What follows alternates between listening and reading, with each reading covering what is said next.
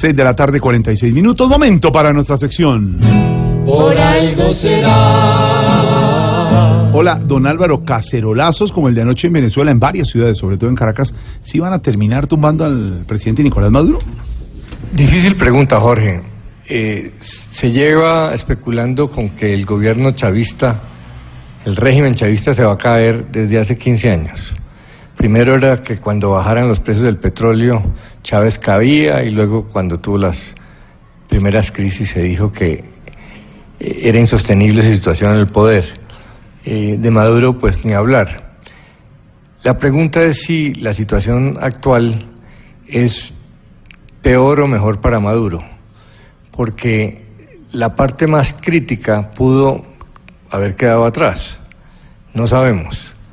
Es posible que ahora se estabilice un poco la situación política, por lo menos, en la medida en que la oposición no logra avances jurídicamente y judicialmente tiene el control y pues por ahora mantiene el apoyo de los militares. Obviamente, al no ser una democracia, el gobierno no depende de cacerolazos o de aprobación popular, depende de la fuerza militar.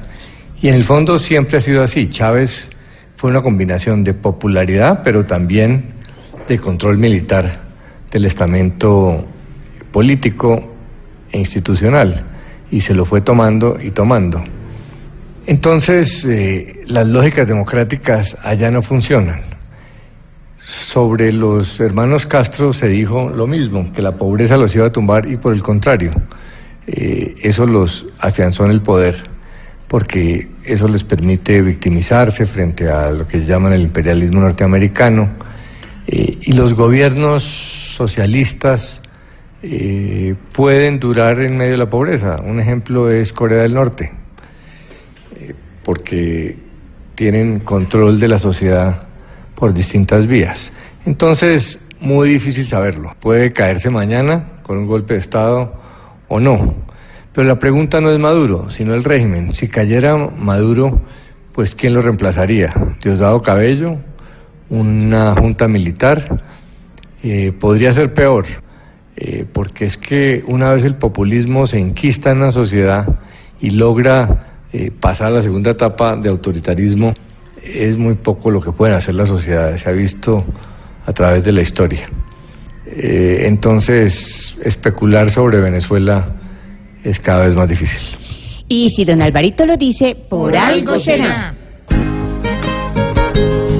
A Maduro una cacerola no lo va a bajar ni lo va a tumbar porque él es el que tiene paila su tierra natal, que ya es infernal. Si se enojan hoy los militares, si puede temblar y hasta volar.